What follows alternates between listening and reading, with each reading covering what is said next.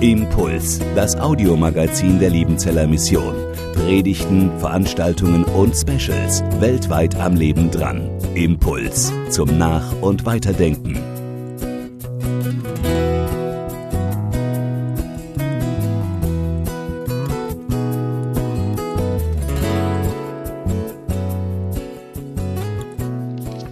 Von meiner Seite einen wunderschönen guten Morgen.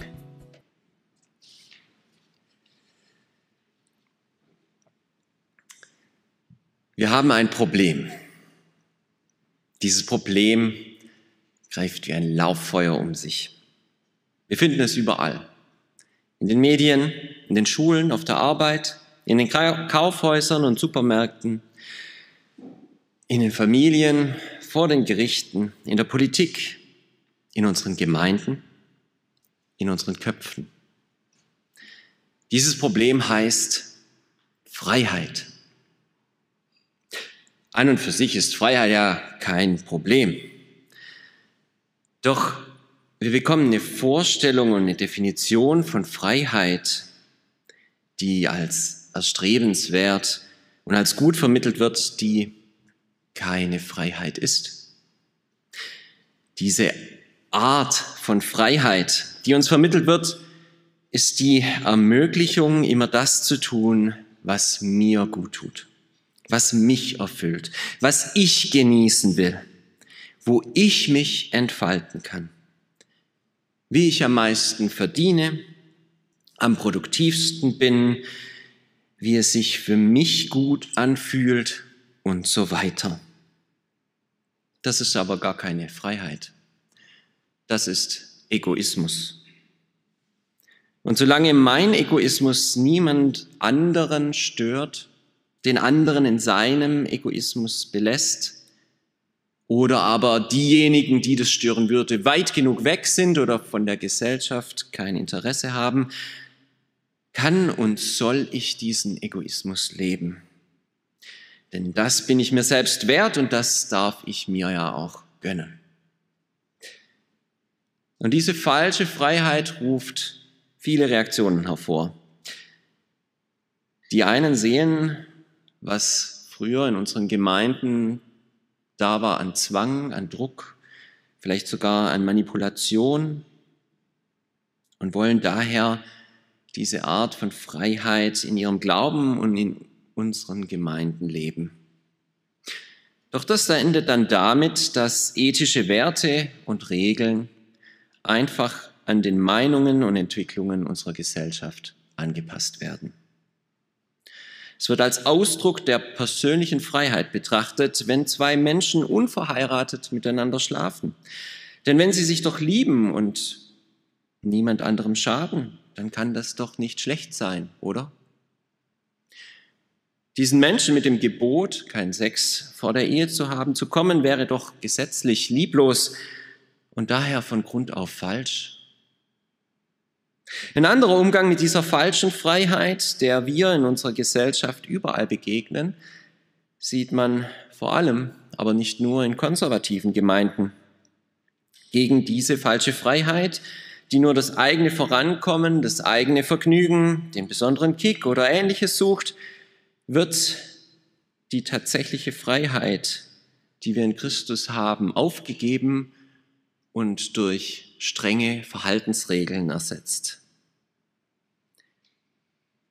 Oft konzentrieren sich gerade Einzelne dann stärker auf Pflicht und darauf, sich an Regeln zu halten, weil sie erkannt haben, dass diese von der Gesellschaft vermittelte Freiheit gegen biblische Werte und Gebote ist. Aber weder diese Gesetzlichkeit, die ich gerade beschrieben habe, noch der Egoismus der falschen Freiheit sind richtig. Dem heutigen Predigtext von Galater 5, 1 bis 14 fasst Paulus, was er bisher davor in dem Brief der Galater geschrieben hatte, nochmals zusammen und warnt sie genau vor diesen beiden Gefahren, der Gesetzlichkeit dem Egoismus. Er warnt vor der Gesetzlichkeit, die Hoffnung auf Beschneidung und das Gesetz zu setzen und nicht allein auf Christus zu hoffen, beziehungsweise die christliche Freiheit aufzugeben. Denn das ist genauso falsch wie aus einem falschen Verständnis von Freiheit heraus, nach dem eigenen Fleisch, also den eigenen selbstsüchtigen Begierden zu handeln. Und zwischen beiden Extremen zeigt Paulus einen Mittelweg auf. Ich lese den Predigtext aus Galater 5, 1 bis 14. So steht nun in der Freiheit, zu der uns Christus befreit hat. Und lasst euch nicht wieder unter das Joch der Knechtschaft bringen. Seht, ich, Paulus, sage euch, wenn ihr euch beschneiden lasst, dann werdet, wird euch Christus nichts nützen. Ich bezeuge euch nochmals, jedem Menschen, der sich beschneiden lässt, dass er schuldig ist, das ganze Gesetz zu erfüllen. Ihr habt Christus verloren, die ihr durch das Gesetz gerechtfertigt werden wollt. Ihr seid aus der Gnade gefallen. Wir aber warten im Geist durch den Glauben auf die Hoffnung der Gerechtigkeit. Denn in Christus Jesus gilt weder Beschneidung noch Unbeschnittensein etwas, sondern der Glaube, der durch die Liebe tätig ist. Ihr lieft gut. Wer hat euch aufgehalten, der Wahrheit nicht zu gehorchen?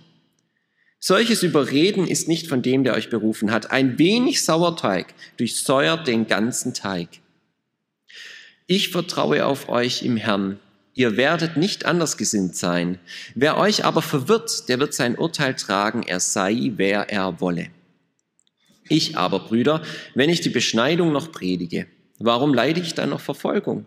Dann hätte ja das Ärgernis des Kreuzes aufgehört. Wollte Gott, dass sie auch selbst abgeschnitten würden, die euch in Unruhe bringen. Ihr aber, Brüder, seid zur Freiheit berufen.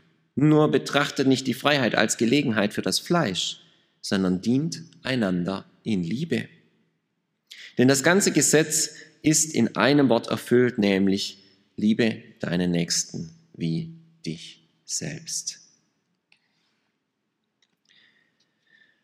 So steht nun in der Freiheit, zu der uns Christus befreit hat. Wenn Freiheit tatsächlich so falsch verstanden wird, wie ich das eben beschrieben habe, ist doch die Frage, was ist dann eigentlich die richtig verstandene, die christliche Freiheit? Wenn Freiheit nicht die Möglichkeit ist, zu tun, was ich tun will, was ist dann Freiheit überhaupt? Genau das ist die richtige Frage. Denn wenn wir Bibel glaub, der Bibel glauben, dann ist ja genau das, was wir Menschen wollen, nicht das, was dem entspricht, wozu wir geschaffen sind. Es fängt an mit dem Sündenfall in 1. Mose. Adam und Eva begehren von der Frucht zu essen, die dann aber dazu führt, dass sie eben nicht in die Freiheit kommen, sondern gerade in einen Zustand, der sie gefangen hält, nämlich Sünde. Dieses menschliche Begehren wirft sie nämlich auf sich selbst zurück. Sie verlieren das, wozu sie geschaffen sind, das Gegenüber in Gott. Damit ist der Mensch, wenn er das tun kann und darf, was er aus sich selbst heraus möchte, eben gerade nicht in der Freiheit, sondern versklavt in sich selbst.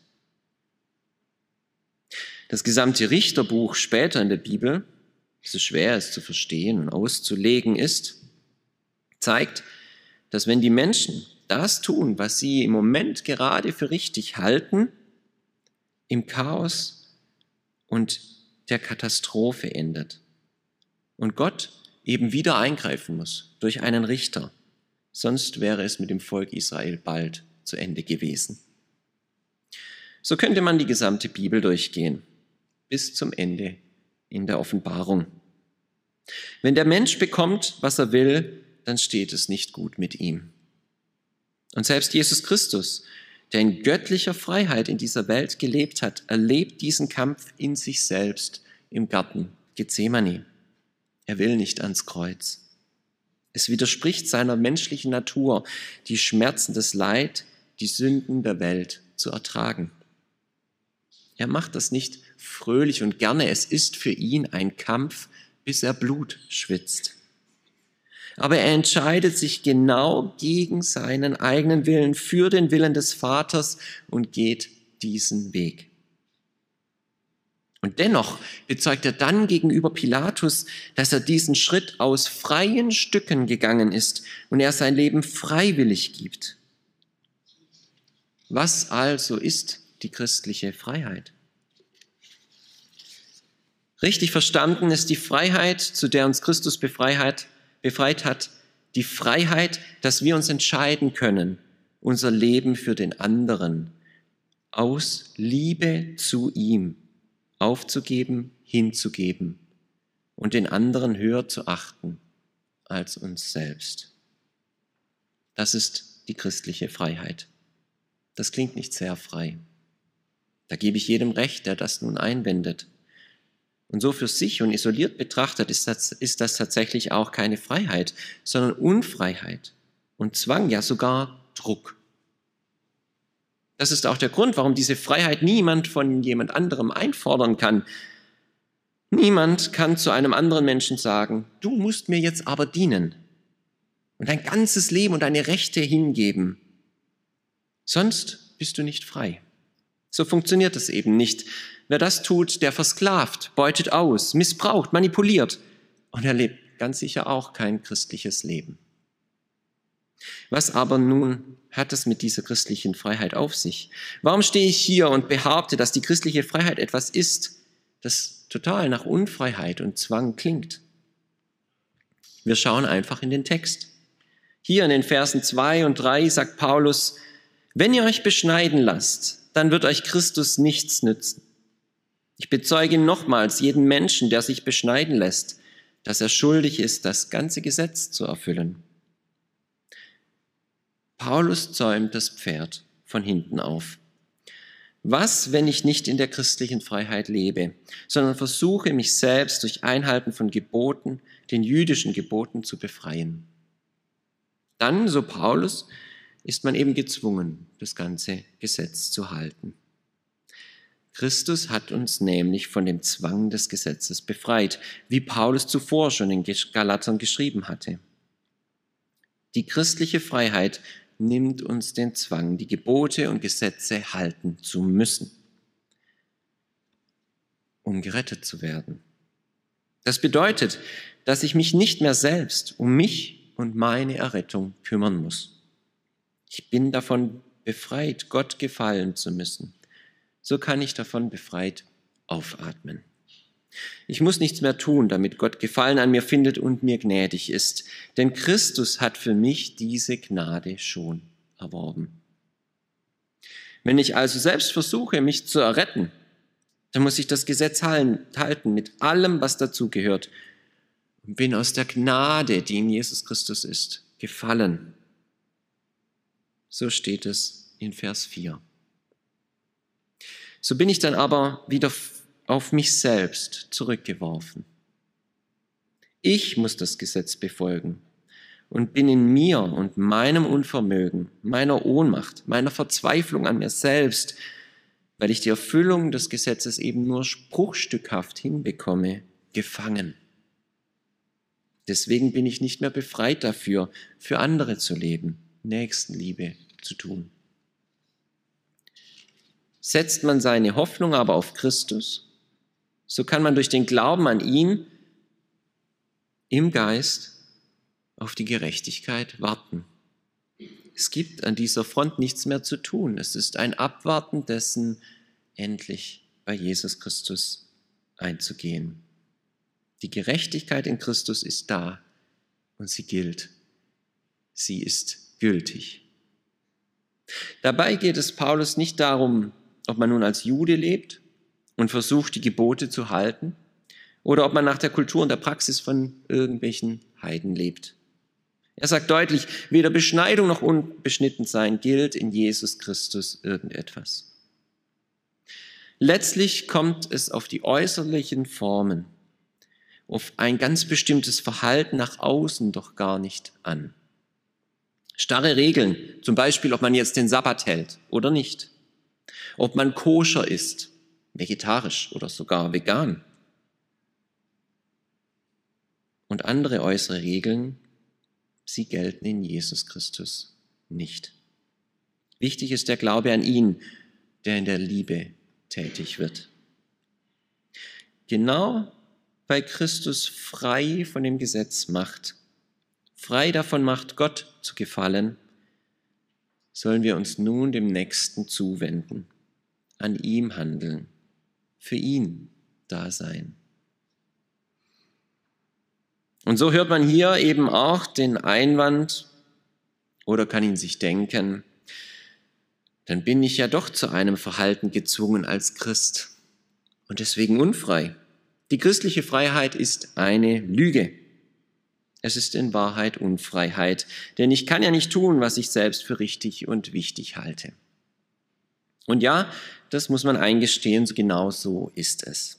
Wer zu Christus gehört, kann nicht einfach so leben, wie er oder sie selbst es für richtig empfindet. Wir sind an bestimmte Verhaltensregeln gebunden. Es gibt Dinge, die man als Christus nicht tun kann, als Christ nicht tun kann, ohne genau zu wissen, dass es eben nicht richtig ist. Aber ist das eben wirklich Unfreiheit? Ich will es mal mit einem ganz menschlichen Bild verdeutlichen.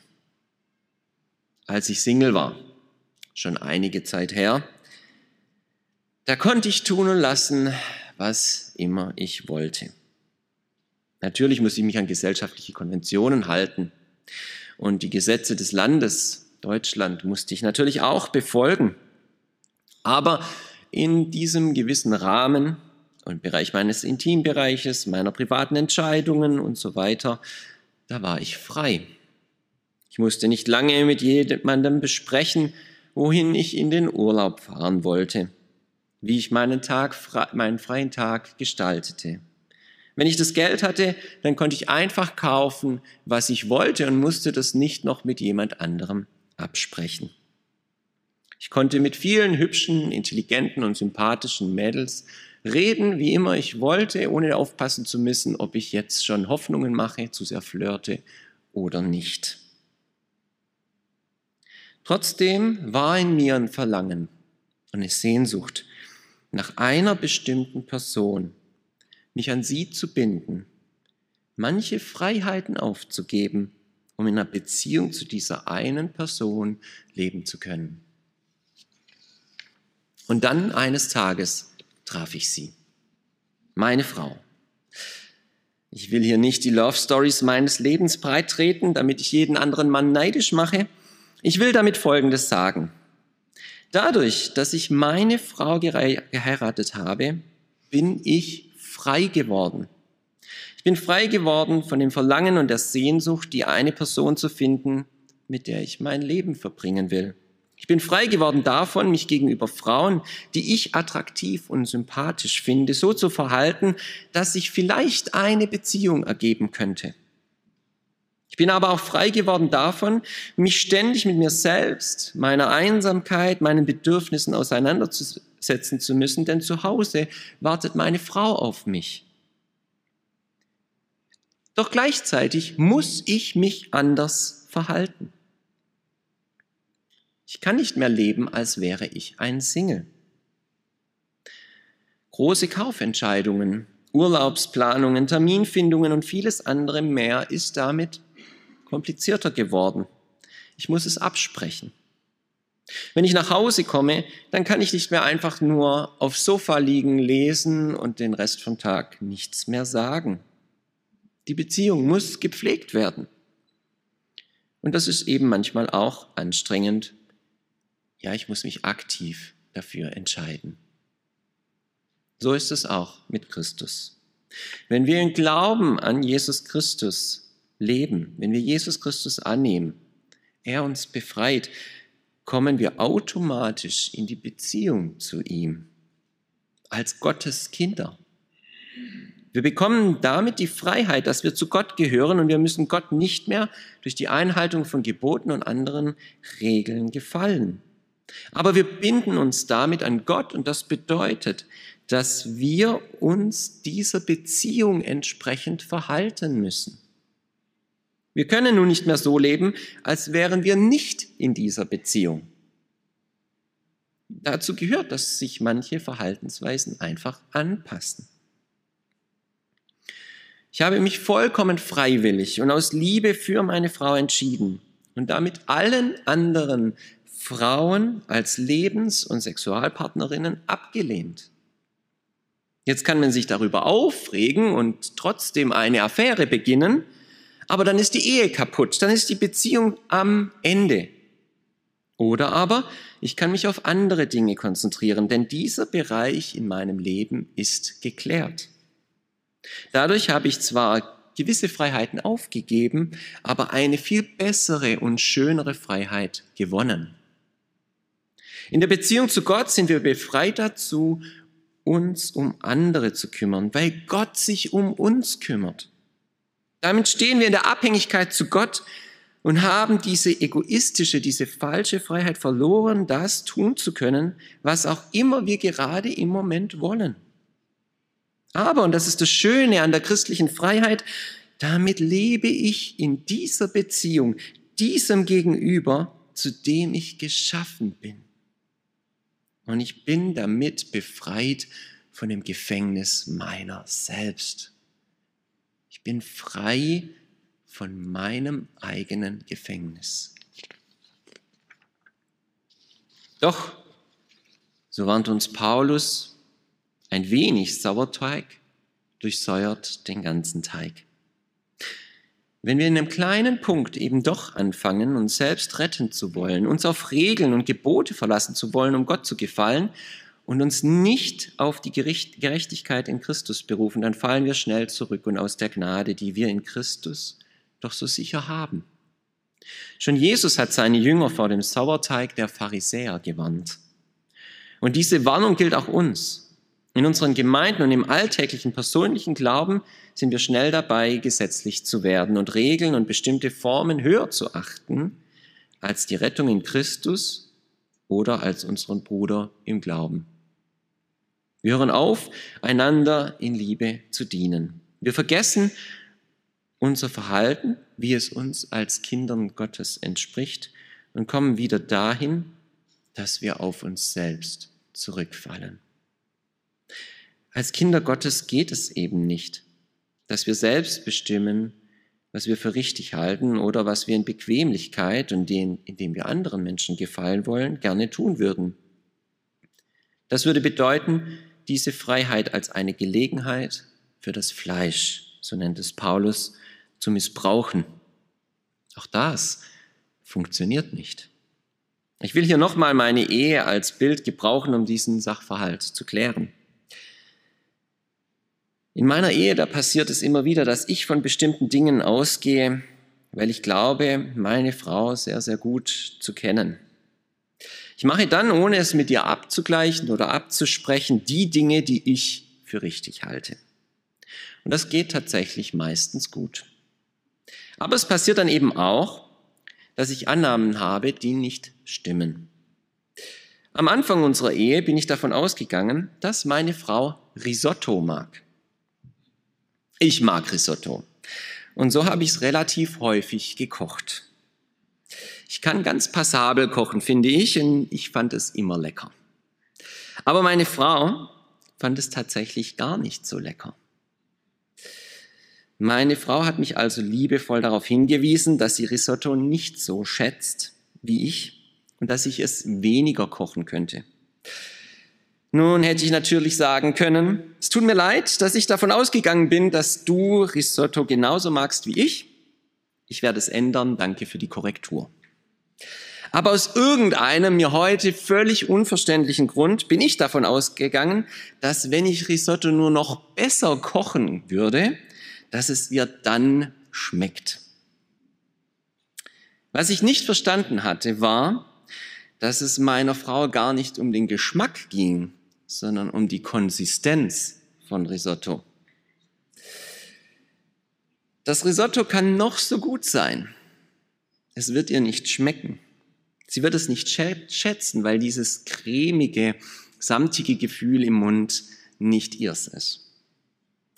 Was hier also passiert ist, ist, dass meine Vorstellung von meiner Frau und meine wirkliche reale Frau nicht miteinander übereingestimmt haben. Das bedeutet, dass es passieren kann, dass ich irgendwann gar nicht mehr wirklich mit meiner Frau zusammen bin, sondern mit dem Bild, das ich von meiner Frau entwickelt habe. Das ist, glaube ich, auch ein Grund, warum relativ viele Ehen irgendwann mal auseinandergehen. Denn es gibt ja auch noch andere und weit wichtigere Bereiche im Leben als Risotto. Es mag ein sehr gutes Bild sein, denn ich kenne meine Frau sehr gut. Aber es ist eben trotzdem ein Bild in meinem Kopf und nicht die Realität. Und irgendwann, dann wird es Dinge geben, die einfach nicht mehr mit der Realität zusammenpassen. Denn meine Frau ist ein reales Gegenüber, die ich nicht durch meine Fantasie verändern und anpassen kann. Meine Fantasie und mein Wissen über meine Frau müssen sich der Realität anpassen und nicht umgekehrt. Da fällt mir auf, dass ich mal wieder Risotto kochen könnte. Denn vielleicht hat sich der Geschmack meiner Frau ja verändert. Ich habe es schon länger nicht mehr mit ihr abgesprochen. Eigentlich ist das, was ich mit Hilfe vom Risotto versucht habe zu erklären, selbstverständlich. Aber es passiert mir immer häufiger, dass ich auf Christen stoße, die davon ausgehen, dass sie selbst in ihrem Kopf und mit ihrem messerscharfen Verstand besser wissen, was dem richtigen Verhalten eines Christen entspricht, als das 2000 Jahre Kirchengeschichte und vor allem biblische Texte anders gesagt und geprägt haben. Sie denken tatsächlich, dass der allmächtige Gott, der so viel höher und größer ist als alles, was wir überhaupt denken können, von der jetzigen Generation besser verstanden werden kann, als das die biblischen Schreiber verstanden haben und die Generationen von Christen vor uns. Und davon gehen sie einfach so aus. Obwohl, mal ehrlich, es heutzutage viele Ideologien und ein Menschenbild, das im Westen vertreten wird, gibt, das nicht mehr biblisch ist, das sogar antichristlich ist. Es passiert also schnell, dass bestimmte Annahmen dieser Christen für sie selbst mehr zählen als der von Gott in seinem Wort erklärte Wille. Sprich, sie denken tatsächlich, dass das reale Gegenüber in Gott sich ihren eigenen Vorstellungen und Wertmaßstäben anpasst und nicht, dass ihre Wertvorstellungen und ihre, ihr Bild von Gott sich dem anpassen muss, wie Gott sich offenbart hat. Und damit sind wir aber wieder dahin gekommen, dass dann der Mensch auf sich selbst zurückgeworfen ist. Denn er betet nicht den wahren Gott der Bibel, an und lebt für ihn, sondern sein eigenes Bild von diesem Gott. Und damit ist dann auch in dieser Richtung die Gnade Christi verloren gegangen. Leben wir aber in dieser Beziehung zu Gott aufrichtig und nehmen die Korrektur und die Annahme in Christus an, dann sind wir dazu befreit, so zu leben, wie es uns eigentlich entspricht. In der Liebe zu Gott ist Freiheit, wirkliche Freiheit, den Nächsten zu lieben. Und deswegen wird damit das ganze Gesetz erfüllt. Gott befreit dich in Jesus Christus davon, dass du nach dir selbst schauen musst und nur noch nach deinen eigenen kleinen Willen und Verstand leben musst, damit du wirklich für andere da sein kannst. Die christliche Freiheit ist also das genaue Gegenteil von der Freiheit, wie sie uns von überall her vermittelt wird. Gerade wenn wir versuchen, uns selbst zu verwirklichen und das zu tun, was uns selbst gefällt und möglichst viel für uns selbst tun und so unabhängig wie möglich von allen ethischen Werten und Ansprüchen leben wollen, dann verlieren wir uns in uns selbst werden wir in uns selbst gefangen. Und genau davon befreit uns Gott. Zusammenfassend möchte ich mit einem Wort von Jesus Christus enden, das diese Predigt prägnant und eindrücklich zusammenfasst. Denn wer sein Leben retten will, der wird es verlieren. Wer aber sein Leben um meinetwillen verliert, der wird es finden.